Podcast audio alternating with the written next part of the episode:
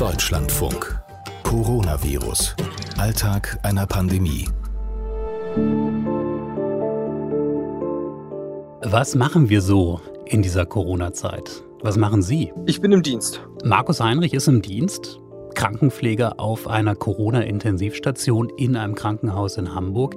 Seine Geschichten, seine Eindrücke, um die soll es heute gehen hier. Und wir kriegen auch ein kleines Update von Johannes Pott aus seinem Klinikalltag in Hildesheim. Und zwar äh, nach langer Schicht. Ja, 24 Stunden bis 7 Uhr heute Morgen. Und dann war ich noch verabredet mit Emmy Zeulner. Die muss gerade Politik machen als Bundestagsabgeordnete, ohne allzu vielen Menschen zu begegnen. Videokonferenz, ähm, Telefon, natürlich ganz viel über SMS, über WhatsApp. Das kennen Sie wahrscheinlich, was sie da gerade beschrieben hat. Hallo ins Homeoffice übrigens. Und ähm, vielleicht kennen Sie auch ein Gefühl, das sich bei vielen breit macht, bei mir auf jeden Fall. Und dieses Gefühl heißt Ungeduld. Das sage ich jetzt auch nicht als Journalist. Ich glaube, als Journalist ist dieses Thema weiterhin erstens spannend und zweitens weiß ich auch, dass es natürlich brandgefährlich ist, das Coronavirus nicht ernst genug zu nehmen und zu schnell ungeduldig zu werden.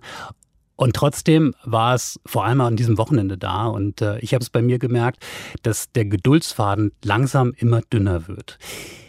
Wie gehen wir damit um? Wie gehen die damit um, die wir in diesem Podcast vorstellen? Darum geht es heute. Ich bin Corbinian Frenzel. Hallo. Hallo, Herr Pott. Ja, ich grüße Sie. Schönen guten Morgen. Guten Morgen. Johannes Pott ist Arzt auf der Intensivstation des St. Bernward Krankenhauses in Hildesheim. Wir haben ja schon ein paar Mal miteinander gesprochen. Und wir haben heute direkt nach seiner 24-Stunden-Schicht äh, uns verabredet. Die war anstrengender, das hat er mir gesagt, als er es so für sich erhofft hatte. Und ähm, meine Frage, war das wegen klassischer Krankenhausnotfälle oder war das auch schon Corona-bedingt? Tatsächlich war es diese Nacht noch überwiegend das klassische Krankenhausgeschäft, aber wir merken, dass die Einschläge näher kommen. Also unsere Zahlen auf der Infektionsstation an Corona-Verdachtsfällen oder auch gesicherten Fällen nehmen zu. Auf der Intensivstation Gott sei Dank noch nicht. Also wir sehen aktuell noch eher die milden Verläufe, aber man merkt, dass es näher kommt. Mhm. Und wir in Niedersachsen sind ja doch noch ein bisschen weiter weg als jetzt die Kollegen in Bayern oder Baden-Württemberg, muss man ja ehrlicherweise sagen. Äh, einerseits ja, andererseits gibt es aber eben auch die Nachrichten aus Wolfsburg. Das ist ja gar nicht so weit von Ihnen weg. Das Krankenhaus, ja. das jetzt äh, zumachen muss, den Normalbetrieb, nur noch die Notaufnahme ist auf. Und ich glaube, Kinder kann man noch äh, genau. gebären. Aber das, an dem Punkt sind Sie nicht. Nein, davon sind wir ganz weit weg. Also ähm, wir haben, wie gesagt, einige Fälle, aber wir haben Aufnahmekapazitäten, wir schützen unser Personal auch konsequent. Ähm, ich denke, die Kollegen in Wolfsburg haben das genauso getan, aber die haben es wahrscheinlich einfach nicht erkannt muss man ehrlicherweise sagen, weil es mittlerweile so ist, dass man sagen muss, dass man immer mehr Patienten sieht, die mit ganz unspezifischen Symptomen kommen. Also dieses klassische Fieber, Husten, bisschen Halsschmerzen und dann auf einmal Luftnot, was ja die meisten Leute dann irgendwie ins Krankenhaus treibt oder den Hausarzt veranlasst, sie dann doch einzuweisen ins Krankenhaus. Natürlich sieht man was, aber es gibt auch immer wieder dazwischen Patienten, die zum Beispiel mit Bauchschmerzen kommen und dann macht man zufälligerweise ein Röntgenbild von der Lunge, sage ich mal, und sieht dann auf einmal, oh, das sieht aber komisch aus. Und dann macht man einen Abstrich und dann ist der positiv für Covid-19. Und dann steht man natürlich dumm da, wenn man vorher nicht mit konsequentem Eigenschutz gearbeitet hat. Was Sie uns erzählen, ist äh, die Realität eines Arztes, wie er diese Corona-Zeit erlebt. Ich habe mich gefragt, ähm, wie ist das denn für den Privatmann Johannes Pott? Also es schränkt uns jetzt gar nicht so ein, weil wir viele soziale Kontakte auch im Krankenhaus haben und viele Kollegen, die irgendwann zu Freunden geworden sind, so dass wahrscheinlich ein Arzt oder eine Pflegekraft deutlich mehr soziale Kontakte zurzeit hat als ähm, jemand, der keinen Kontakt im Krankenhaus hat, weil der muss ja wirklich Social Distancing im Sinne des Robert Koch Institutes oder der Bundesregierung betreiben, was wir in dem Sinne natürlich gar nicht so machen, so dass mhm. wir auch immer den Austausch haben. Nichtsdestotrotz dominiert natürlich ähm, Covid-19 auch ähm, das Privatleben bei uns. Also wir sitzen ja auch zu Hause auf dem Sofa und ähm, gucken dann, ja, wir sind die neuen Infektions Zahlen oder haben den heißen Draht in die Klinik und erfahren natürlich sofort, wenn jetzt wieder Verdachtsfälle da sind, wenn es immer mehr werden. Also das da kann man auch samstags oder sonntags, wenn man jetzt mal nicht im Dienst ist, ganz schlecht abschalten. Das mhm. muss man leider sagen. Ganz viele Leute, die das eben nicht haben, diesen Klinikalltag, bei denen wächst jetzt auch die Ungeduld. Also so dieses Gefühl, mhm. okay, wir haben jetzt ein, zwei Wochen, ähm, je nachdem, wo man so arbeitet, wo man so tätig ist, auch äh, schon länger, ähm, ja jetzt äh, die Füße stillgehalten. Können Sie diese Ungeduld nachvollziehen? Die Ungeduld kann ich sehr gut nachvollziehen. Ähm, wir im Krankenhaus sind ja erstens auch ungeduldig, weil wir das Gefühl haben, wir sind jetzt vorbereitet und jetzt soll es auch, so blöd das klingt, aber es soll jetzt einfach auch mal losgehen oder soll eben auch nicht losgehen. Aber dieser Zustand des Wartens ist ganz, ganz ätzend.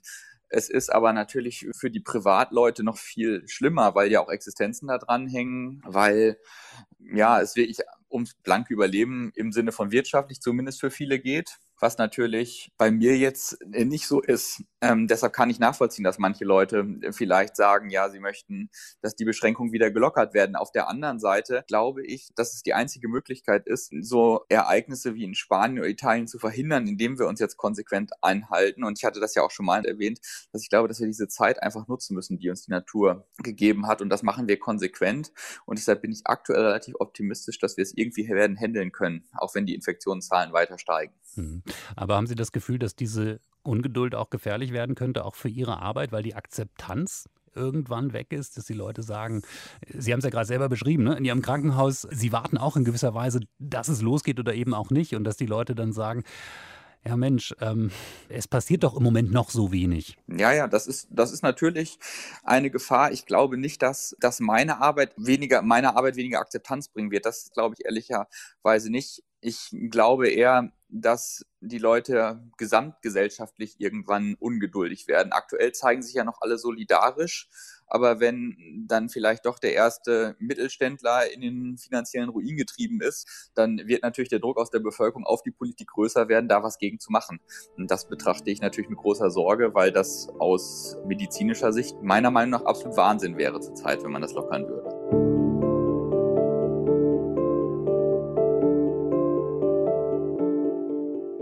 Na, dann hoffe ich mal, dass Johannes Pott ein bisschen Schlaf bekommen hat nach unserem Gespräch, nach der langen Schicht äh, an seinem Krankenhaus in Hildesheim. Unsere nächste Station heute in diesem Podcast äh, ist Bayern der Wahlkreis Kulmbach-Lichtenfels-Bamberg, der Wahlkreis von Emmy Zollner, die für die CSU im Bundestag sitzt, Gesundheitspolitikerin ist gelernte Krankenschwester. Ähm, wir haben ja auch schon Gespräche geführt, auch über ganz kreative Lösungen, wie Schnapsbrenner auf einmal zum Beispiel Desinfektionsmittel herstellen könnten. Sie hat ein Wochenende hinter sich, wie wir alle, und ich habe sie gefragt, war das Wochenende voller Politik oder gab es auch ein bisschen Platz für Familie? Es war natürlich viel Politik, weil wir äh, im Moment in der Region Oberfranken natürlich äh, die ganzen Krisenstäbe sind alle auf Hochtouren unterwegs, die ähm, ja, treffen sich, um natürlich äh, die Verantwortlichen um Austausch hinzubekommen, um die Region gut zu versorgen. Und ähm, deswegen äh, hatte ich natürlich verschiedenste Gespräche und ähm, ganz viele Rückmeldungen auch aus der Praxis. Und genau, es sind alle wirklich ähm, gut unterwegs und geben ihr Bestes. Und das ist natürlich äh, sehr, sehr beeindruckend also es ist ähm, gut was los. Hm. Frau Zöllner, alles, was Sie gerade auch heute beschreiben, äh, klingt ähm, nicht danach, als äh, sei die Krise weg oder sei so am Abnehmen, dass man jetzt schon groß drüber nachdenken könnte, wie ist es denn danach? Und gleichzeitig, Sie wissen das als Politikerin wahrscheinlich noch besser als viele andere, gibt es, ähm, gibt es eine große Ungeduld, die wächst. Ähm, viele Menschen, die fragen, ja, wann sind denn diese Maßnahmen wieder vorbei? Begegnet Ihnen das auch? Ja, selbstverständlich, weil wir natürlich immer die ganzen Maßnahmen in einem Ausgleich äh, bringen müssen und einen Ausgleich halten müssen.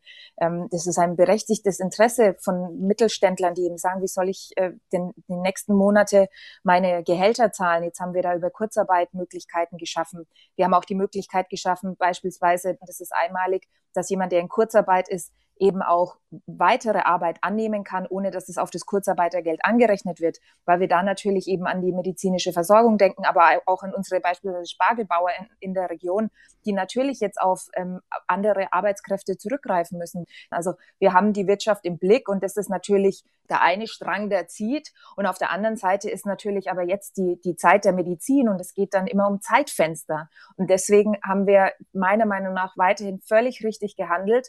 Wir haben jetzt dieses Zeitfenster genutzt, das sich in zwei Wochen geschlossen hätte. Und wir waren ja jetzt, und es zeichnet sich ja schon ab, einen Hochlauf auch in den Krankenhäusern erleben. Und dann müssen wir natürlich noch einige Tage abwarten, um ähm, zu sehen, ob hoffentlich unsere Maßnahmen äh, gewirkt haben. Und deswegen gibt's da auch äh, keine Alternative meiner Meinung nach dazu. Und wenn wir dann jetzt einen Schritt natürlich noch eine Woche weiter sind, dann gibt's auch wieder eine Neubewertung der Lage. Das ist selbstverständlich, weil wir die Wirtschaft auch mit im Blick haben. Wir haben kein Interesse daran, dass wir dann am Ende, ähm, ja, äh, dass da kein, kein Mittelständler mehr ähm, bei uns in der Region vorhanden ist. Frau Zollner, erleben Sie das auch, äh, dass es im Prinzip so einen Teil gibt, ähm, viele Menschen, die da gerade ganz viel tun müssen, um das Coronavirus in den Griff zu kriegen und dann gibt es ganz viele, denen sind im Prinzip die Hände gebunden. Die, die sitzen rum, die müssen sich vielleicht um ihre Kinder zu Hause kümmern, müssen auf einmal äh, Hausaufgaben und Unterricht machen, all diese Dinge. Ähm, und denen ähm, fällt so langsam die Decke auf den Kopf. Und dass da wirklich so eine Ungeduld wächst, die es vielleicht den anderen ähm, dann auch noch schwerer machen könnte, jetzt wirklich ihre Arbeit zu machen. Ähm, das ist natürlich eine Belastung für alle, aber auf der anderen Seite plädiere ich sehr dafür, das weiterhin durchzuhalten aufgrund des Zeitfensters. Es macht jetzt Sinn, was zu tun. Es macht jetzt Sinn, äh, runterzufahren. Äh, wenn wir es zu einem späteren Zeitpunkt machen, dann ist die Wirkung einfach eine geringere. Und wir ähm, denken natürlich auch im Gesundheitsausschuss und in den Ministerien wird darüber nachgedacht, auch wir als Abgeordnete, ähm, wie kann man wieder eben rauskommen aus der der Thematik. Also das ähm, wird im Moment diskutiert, aber ist zum jetzigen Zeitpunkt definitiv zu früh. Und ich finde, praktischer kann man es nicht ähm, zusammenfassen, als dass wir sagen, also es war noch nie so einfach, Leben zu retten. Äh, in Italien sind Pflegekräfte gestorben, sind Ärzte gestorben. Also da plädiere ich sehr dafür und äh, in der Regel wird es auch so gesehen weiterhin. Ähm, das sind jetzt Leute, die äh, in den Krankenhäusern, das sind jetzt die Helden und denen gilt es, den Rücken frei zu halten. Ähm, die sind äh, teilweise isoliert von ihren Familien leben selber in den Häusern isoliert, gehen auf die Arbeit und wuppen für uns jetzt hier dieses ganze System. Das gilt ähm, auch für die Kassiererinnen, die ähm, jetzt jede die ganze Zeit noch eben da die Lebensmittelversorgung aufrechterhalten. Also ähm, das gilt für die für die Polizisten, das gilt für ganz viele Bereiche. Für die Brummifahrer finde ich auch einen ganz wichtigen Bereich. Also das ist ähm, wie wirklich diese die Krise, sie ist wirklich ganz ganz schlimm, aber wenn wir, und das muss das Ziel sein, wenn wir schaffen, daraus Lehren zu ziehen, ent, zu entbürokratisieren, zu entrümpeln, ähm, auch im Gesundheitswesen, dann glaube ich, ist da auch was für die Zukunft gewonnen. Heinrich, moin, hallo. Hier ist Kabinen Frenzel vom Deutschlandfunk. Ich grüße Sie. Guten Tag. Wo erreichen wir Sie denn gerade? Noch zu Hause oder sind Sie im Dienst? Ich bin im Dienst. Wie viele Patienten haben Sie da? Momentan haben wir zehn Patienten mhm. und davon fünf positiv getestete. Und wie geht's denen? In welchem Zustand sind die? Also was ich Ihnen so sagen kann, ist, dass es dreien Patienten momentan den Umständen entsprechend geht, dass sie halt einen erhöhten Sauerstoffbedarf haben und zwei Patienten geht es momentan nicht so gut. Ich bin Markus Heinrich, ich bin Gesundheits- und Krankenpfleger auf der Station Intensiv B Wiening im Acker Barmbek und bin seit zehn Jahren jetzt im Beruf. Wie ist das denn für Sie? Ist das jetzt gerade ganz normaler Krankenhausalltag oder fühlt sich das schon anders an in diesen Tagen? Also es fühlt sich schon anders an, gerade weil momentan wir viel Schutzausrüstung tragen müssen, man macht sich schon Gedanken darüber, aber sonst geht der Alltag natürlich auch weiter. Sie sagen, Sie machen sich Gedanken darüber. Was für Gedanken? Natürlich, ob wir weiter mit Schutzausrüstung äh, versorgt werden. Das ist immer wieder ein großes Thema, auch bei uns im Team. Wir sind noch ganz gut ausgerüstet, aber wir machen uns schon Gedanken, wenn es wirklich an Endpässe kommt, was wir dann tun. Heißt das, also Gedanken, darf ich das jetzt auch so verstehen, dass das auch fast schon so ein bisschen Sorge oder Angst ist, dass Sie sich da vielleicht auch anstecken könnten? Nee, Angst nicht, weil sonst würden wir alle nicht hier arbeiten. Man macht sich halt nur Gedanken darum, aber nicht, dass wir jetzt mit Angst ins Zimmer reingehen, dass wir uns anstecken könnten oder sowas. Das haben wir nicht. Wie sieht es denn für Sie aus? Ich meine, Sie sind ja wahrscheinlich nicht nur im Krankenhaus, sondern auch drumherum, so in, in der Welt, in Hamburg. Ähm, ganz viele Leute, die jetzt nicht im medizinischen Bereich arbeiten, die vielleicht im Homeoffice sind oder vielleicht gerade gar keine Arbeit haben, weil keine anfällt. Da kommt ja schon so langsam der Gedanke auf, hey, wann ist das denn wieder vorbei? Ähm, so ein bisschen Ungeduld. Ist Ihnen das schon mal begegnet?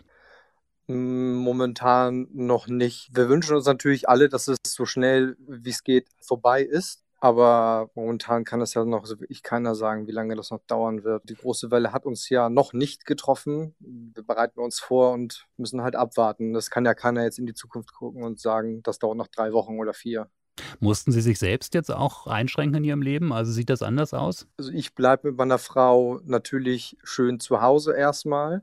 Wir versuchen uns da ein bisschen einzuschränken, dass man nicht so viel Kontakt jetzt mit anderen Leuten hat, natürlich. Das, was ja auch vorgeschrieben ist momentan. Gilt das auch so für die Stimmung in Ihrem Krankenhaus? Ist das auch noch eine ganz, sagen wir mal, in der normalen Anspannung, die wahrscheinlich in Ihrem Beruf immer herrscht, aber in, in diesem Umfeld eine normale Stimmung oder spüren Sie schon auch eine andere Nervosität? Wir merken schon, dass wir uns jetzt ein bisschen mehr fokussieren müssen auf den Umgang mit diesen Patienten. Wie sieht denn das so konkret aus? Also was haben Sie da so für Arbeitsschritte, die Sie da jetzt machen müssen? Es geht darum, wie wir eben halt die Schutzkleidung wieder also anlegen und ablegen auch, gerade weil wir mit den Masken haushalten müssen dass wir die eben halt in spezielle Gefäße ablegen müssen, dass man vorne nicht an die Maske fest, dass man sich nach einem gewissen Schemata eben halt auch die Schutzkleidung auszieht. Hm. Ich komme nochmal auf diesen Gedanken zurück, weil das heute auch so bei uns in der Redaktion irgendwie so ein Thema war. Also das, was wir so spüren, ähm, weit weg von den Krankenhäusern, diese wachsende Ungeduld. Was würden Sie denn Leuten sagen, auch die, die sagen, komm, wir lassen mal wieder zurückkommen zum normalen Leben? Das äh, war doch jetzt schon lange genug durchhalten, weil wir haben jetzt gerade diese Sperre, diese Kontaktsperre seit zwei Wochen